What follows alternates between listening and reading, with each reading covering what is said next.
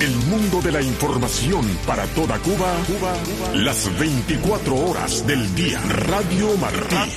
Por los 1180 AM. Por nuestras frecuencias de onda corta. Onda corta. Y a través de Noticias. Martinoticias.com. Radio Martí. Siempre contigo.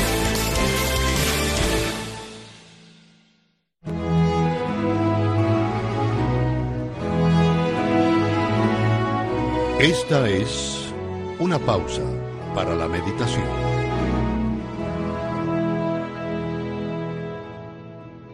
Considerando el estado político actual del mundo y el hecho de que pueblos grandes y dignos pueden ser y son engañados y desviados de sus más caros ideales, se hace necesario considerar y analizar la situación del caudillismo y de los genuinos precursores que dirigen a las naciones.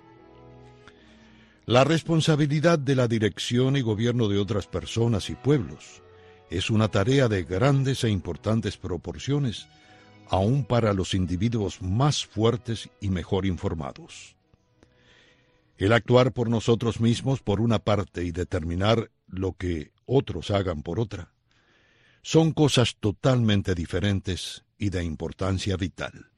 Quienes cargan sobre sus hombros con la responsabilidad de la dirección de un pueblo, ya sea en materia social, política, moral o religiosa, deberían considerar seriamente el curso que tomen en su dirección, no sea que lo hagan de modo tal que llegue el día en el que tengan que rendir cuentas por haber desviado al pueblo de su recto y digno camino.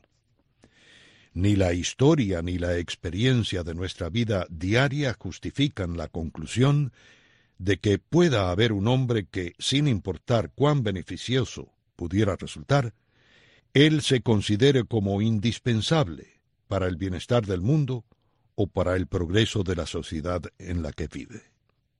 Estadistas, soldados, escritores, artistas, religiosos, científicos o financistas, todos transitan por la larga e importante jornada de la vida de acuerdo con lo establecido para su propia existencia.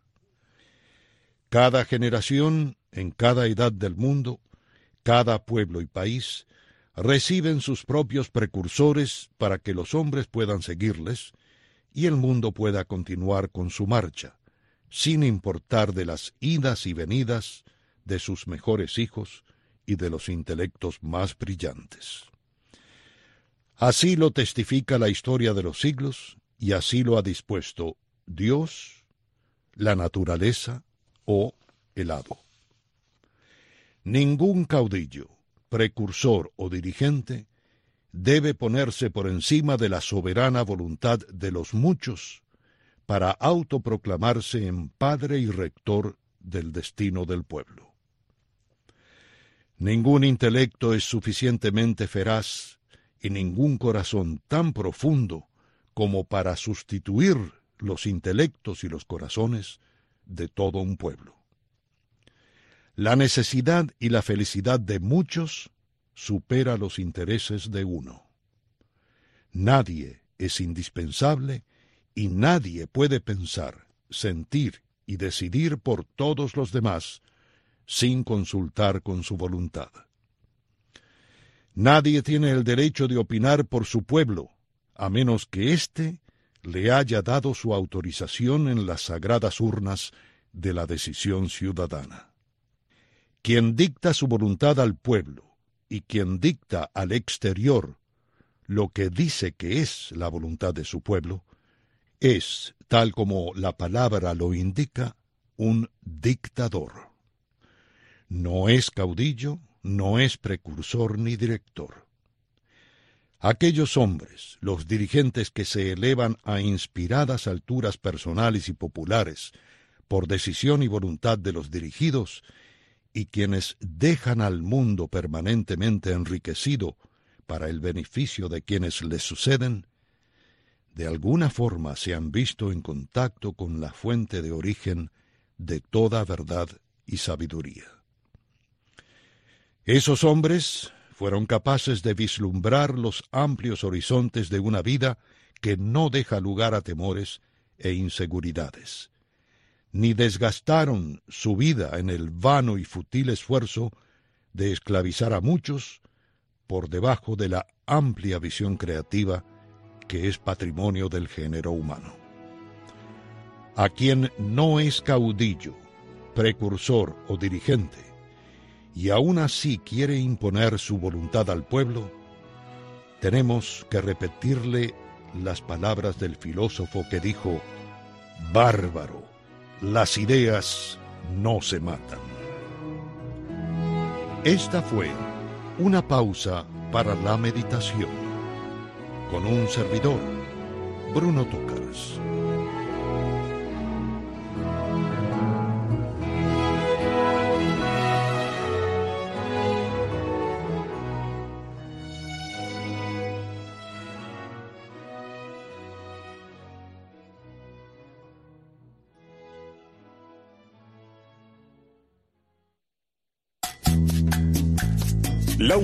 Libre, un espacio para promover las libertades básicas y los derechos de los seres humanos. Lauton Libre, conducido desde Cuba por el doctor Oscar Elías Bisset. Buenas, me sale el doctor Oscar Elías Bisset desde Cuba, en el programa Lauton Libre, a través de las ondas de la emisora Radio Martín. Nuestros objetivos son llevar un mensaje muy de unificación de las personas, con mayor conocimiento de los derechos humanos y las libertades básicas para convertirnos en verdaderos ciudadanos y transformar a nuestro país en una democracia en Estado de Derecho y libertad. En la nota breve que hoy le traigo es sobre las elecciones en Estados Unidos. Y actualmente se están realizando las elecciones partidistas, donde cada partido en Estados Unidos bueno, se reúne y eh, eh, eh hacen elecciones primarias o caucus y bueno, ahí ambos partidos, tanto el republicano como el demócrata, obtendrán el voto del pueblo popular para definir después, más adelante, quién sería el candidato.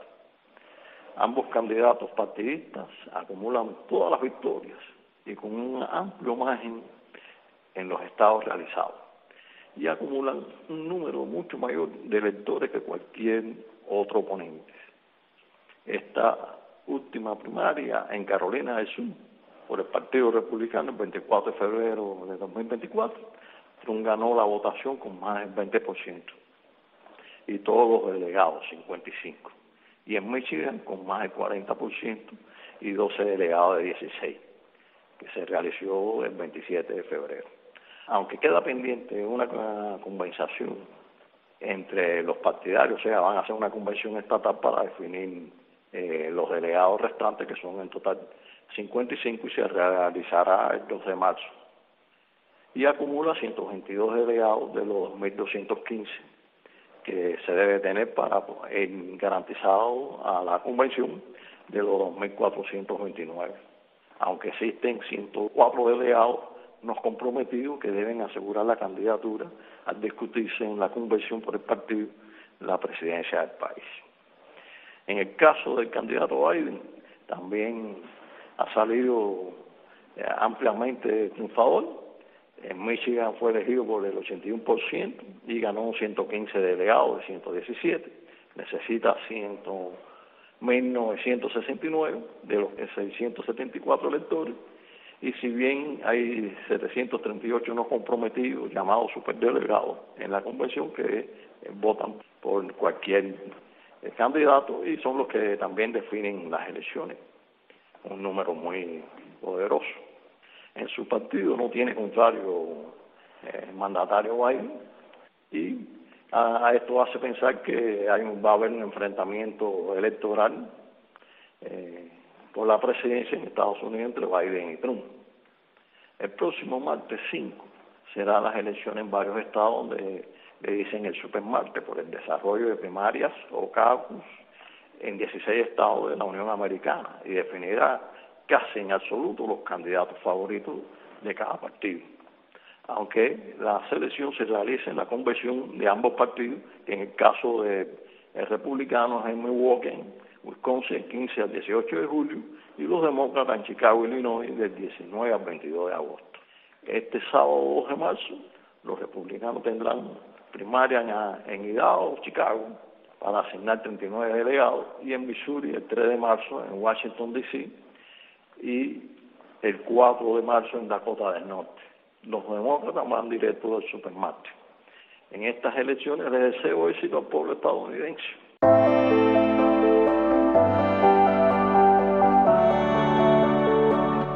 Pasamos a la sesión de conversatorio titulado Anglo, su autoritarismo contra los periodistas mexicanos.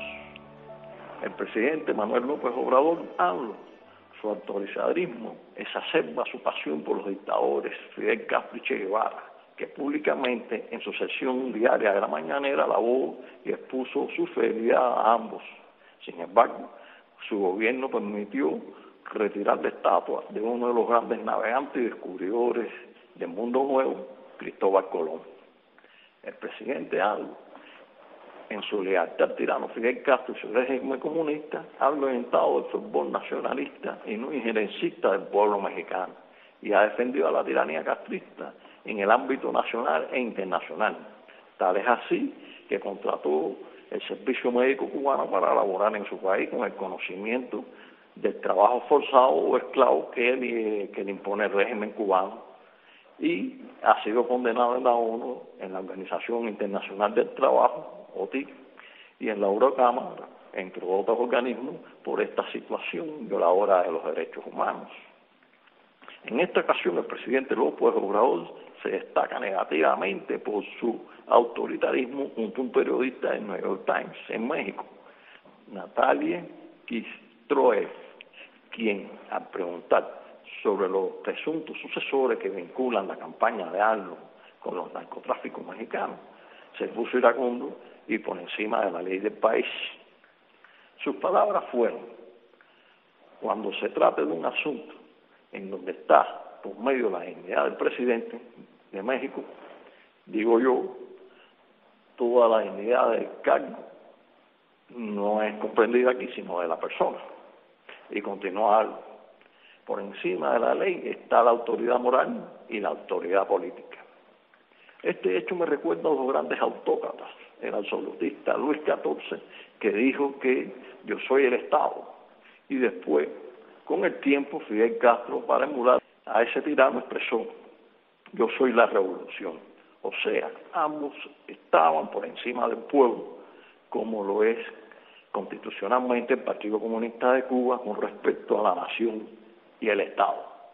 López Obrador expone la carta de la periodista Kistrover con su teléfono y un cuestionario sobre una investigación de Estados Unidos. Ya cerrada esta investigación sobre un supuesto suborno del cartel de Sinaloa y el cartel de los Zetas que recibió la campaña de López Obrador en el 2018 y que involucra también a sus hijos. Y no solo mostró el teléfono de la periodista, sino que lo leyó públicamente. El acto catalán lo ha recibido críticas por este acto de revelación de los datos privados de una persona, en este caso la periodista, manifestó. No exageren, si la periodista está preocupada que cambie su teléfono. El presidente López Obrador recibió muchas críticas de instituciones periodísticas nacionales e internacionales y de sus miembros, e incluso el Instituto Nacional de Transparencia, Acceso a la Información y Protección de los Datos Personales, INAI, abrió una investigación en el país mexicano por presuntamente violar la ley que impide exhibir esta información. Aunque López Obrador desestimó la investigación, las personas amantes de la libertad no deben tomar a la ligera sus palabras, pues son tiránicas y durante la gobernanza de AMLO han sido asesinados 58 periodistas según el mecanismo de protección para los defensores de derechos humanos y periodistas adjunta a la Secretaría del Gobierno en agosto del 2023. ANLO y sus partidarios de Morena rubrican decenas de leyes para el continuismo en el poder de la nación. Quieren hacer como el partido PRI, estar en el poder por 70 años o como su predilecto, el tirano Fidel Castro y su revolución comunista, que dicen que son eternos. Los mexicanos democráticos son una fuerza razonable y cívica para evitar la instalación del Castro chavismo por Anglo y Morena en México.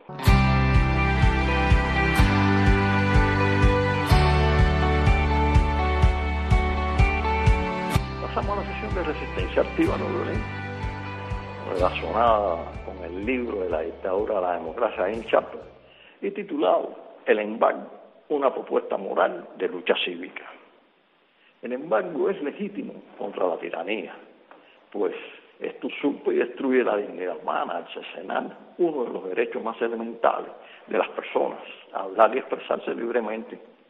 Por eso cuando ponemos en una balanza ambos procesos, tiranía y embargo, la balanza se inclina por las medidas contra la injusticia y la falta de libertad. La tiranía es el despotismo en la máxima potencia, por lo que el embargo es justamente moral. El régimen Castro comunista justifica su mala administración de los recursos del pueblo cubano a sabiendas que el fallo es estructural de su sistema, fracasado e inviable para su funcionamiento. No obstante, no existe bloqueo, ya que el régimen cubano puede comercializar con el país que desee. En las Naciones Unidas existen 193 países y en los últimos años la mayoría apoya a la dictadura cubana en sus resoluciones contra el embargo. En esta ocasión solo dos estuvieron a favor de apoyar la libertad del pueblo cubano a través de exigir mediante el embargo la libertad para el pueblo de Cuba. El régimen comunista comercia con muchos países. Algunas son potencias económicas y militares que llevan muchos años en esas relaciones económicas y de comercio. E incluso los mismos Estados Unidos son parte de ese comercio con la isla y ocupa el quinto puesto.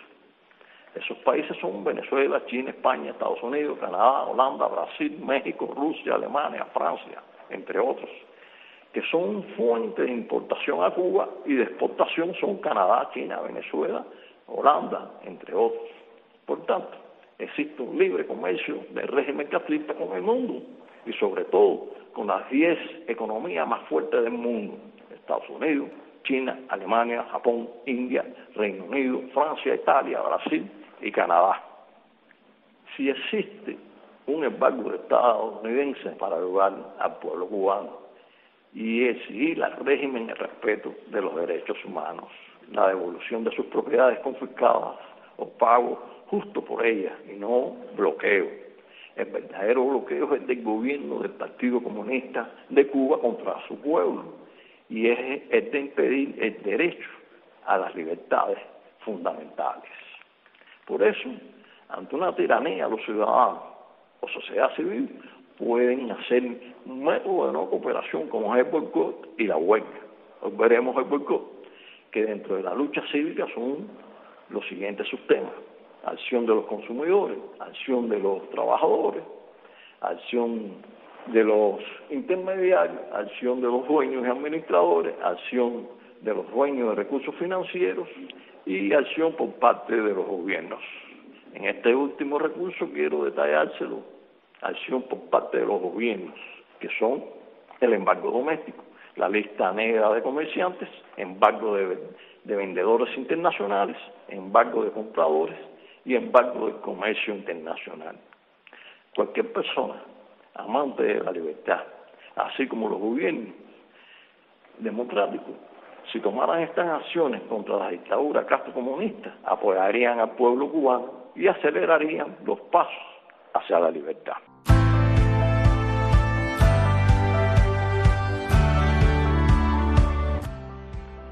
Pasamos a la fase internacional.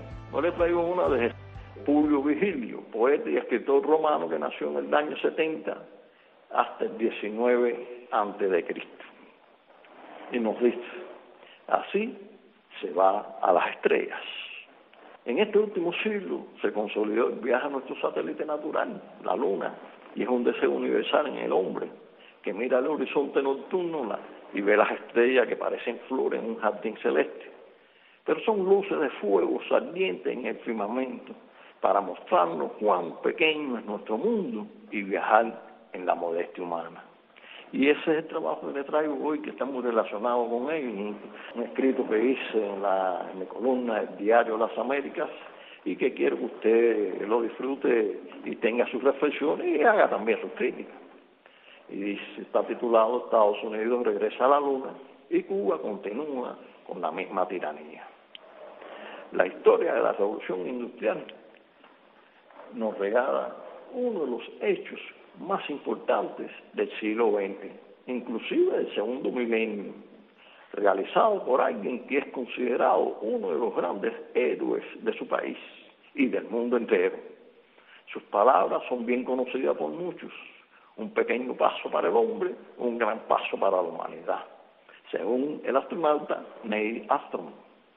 Aquellas palabras de esperanza para la humanidad de Neil Armstrong fueron expuestas cuando puso sus pies en el cuerpo celeste lunar y dejó una huella perenne en la luna que marcó también a la humanidad el 20 de julio de 1969, por primera vez en la historiografía del ser humano, el Homo sapiens hizo su estancia en la Luna. La NASA, Administración Nacional de la Aeronáutica y el Espacio de Estados Unidos, durante el periodo del 20 de julio de 1969 al 14 de diciembre de 1974, envió a la Luna 12 operaciones tripuladas, la misión Gemini y su programa Apolo. 12 astronautas caminaron por el suelo lunar, Neil Armstrong, Buzz Aldrin con Apolo 11 en 1969, Charles Coran y Alan Bean en Apolo 12 en 1969, Alan Shepard y Edgar Mitchell en Apolo 14 en 1971 y David Scott y Jane Irwin en Apolo 15 en 1971. John Ion y Charles Tuck, Apolo 16 en 1972 y Eugene Gersenna y Harrison Smith en Apolo 17 en 1972. El Intuitive Machines IM es una empresa aeroespacial privada con sede en Houston, Texas, fundada en 2013 y su nave Odisea Nova Sec de navegación autónoma al unísono en el astro con natural de la Tierra el 22 de febrero del 2024, convirtiéndose en el primer módulo espacial estadounidense después de Apolo 17 y medio siglo, 51 años, dos meses y ocho días para el retorno de Estados Unidos a la Luna. La NASA al amparo de su programa de Servicio Comercial de Carga Útil Lunar, CLPS en su sigla en inglés, entregó 118 millones de dólares para el desarrollo del módulo lunar por la compañía IM. Y con el cohete Falcon 9 Space, empresa privada de los Mons, lanzó la nave Odiseo con instrumentos de investigación científica de la agencia pública. Desde el centro Kennedy en Cabo Cañaveral, Florida, el 15 de febrero del 2024. Ambas operaciones fueron auspiciadas por la NASA con su programa Artemisa.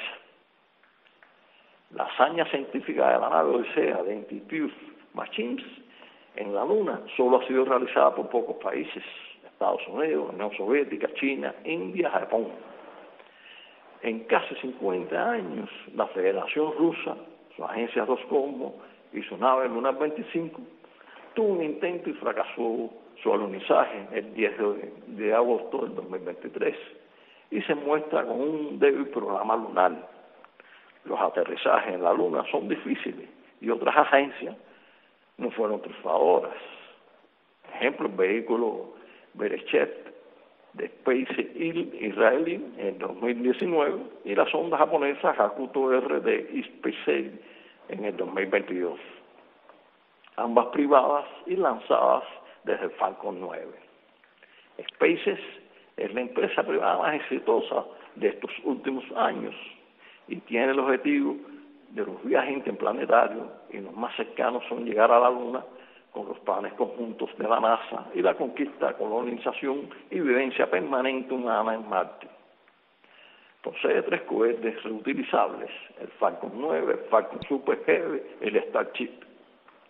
Esta última es un megacohete no operativo, pero se prepara para los viajes interplanetarios y los dos primeros son victoriosos que han cumplido los sueños de la humanidad en sus viajes turísticos y comerciales al espacio sideral y acortarán las distancias de los futuros viajes a 30 minutos o menos entre cualquier punto de la Tierra. La cuarta revolución industrial nos ha entregado muchos de estos adelantos científicos en el siglo XX y XXI. Sin embargo, proactiva en sus laboratorios está la quinta revolución industrial. Al menos les menciono tres eventos científicos interesantes para el cambio futuro de la humanidad. Operación quirúrgica con un robot en la Estación Espacial Internacional, maniobrado desde la Tierra. Las transmisiones de señales de sonido, imágenes a millones de kilómetros en el espacio y recibido por un laboratorio terrestre a través de haces de láser. Y la teoría científica de viajar en nave con propulsión de láser fuera de nuestro sistema solar al universo de la estrella Alpha Centauri a 4,2 años luz de la Tierra. Con esta tecnología sería recorrer 41.200 millones de kilómetros en 20 años que con los prototipos actuales serían en 100.000 años. Mientras la NASA ubicaba sus astronautas en la Luna en 1969-1972, en Cuba se afianzaba la revolución totalitaria comunista del tirano Fidel Castro, satélite soviético, que fusilaba, encarcelaba y confiscaba las propiedades privadas a cualquier persona que no cumpliera con su mensaje ideológico y dentro de la censura estuvo la desinformación de los hechos del hombre en la luna. Hoy en Cuba existe un decreto de ley que sanciona con multa y o cárcel a las personas que critiquen a los funcionarios públicos o publique contenido no deseado por el gobierno. Quien posee control total de la telefonía y del servicio en Internet, que es caro y de mala calidad. Y, a pesar de todo, los internautas pudieron observar el regreso de Estados Unidos a la Luna con la empresa Institute Machines y la NASA. El cubano desea libertad y será en cualquier momento, con Internet libre, fuera de la dominación totalitaria del régimen castrocomunista, la población cubana pudiera estar mejor informada y usar la libertad de expresión en la aceleración de su albedrío. Quizás esto sea una realidad con el Internet satelital a baja órbita, el LEO, o su variante directa al teléfono celular de varias empresas privadas, especialmente Starlink de Spaces. Gracias a la audiencia que comparte conmigo este programa del Auto Libre, a nuestra productora Patricia Martínez, a los ingenieros y técnicos que permiten la realización de este programa y como parte de nuestra identidad de Auto Libre, finalizamos con la frase de uno de los grandes cubanos, nuestro apóstol José Martín. Solo la libertad trae consigo la paz y la riqueza. Muchas gracias.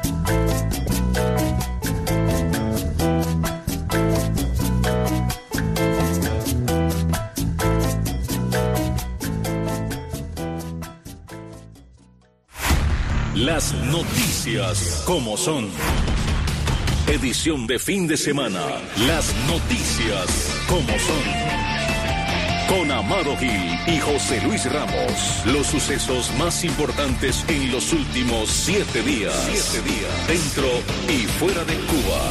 Las noticias, como son sábados y domingos a las 4 de la tarde y a las 9 de la noche por las frecuencias de Radio Martí, en nuestras redes sociales y a toda hora por martinoticias.com.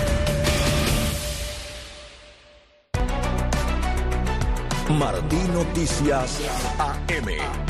Conectando a Cuba a través de la noticia. Un recorrido diario por la actualidad de Cuba y el resto del mundo. Sin censura y apegado a los hechos. Martí Noticias AM. Ha sido muy amplia la acogida de firmas a pesar del miedo nos habla de que la barrera del miedo se está rompiendo y que la aceptación ha sido mayoritaria, sobre todo en este sector. El Estado Mayor de la Economía, el término como tal, es algo que generalmente está asociado a las economías de guerra, que inconscientemente nos está diciendo cómo ven a los actores económicos en términos de obtenio y mando. Cada mañana, de lunes a viernes y de 8 a 10, escuchas Martí Noticias AM, la revista informativa matutina de Radio Martí con los últimos acontecimientos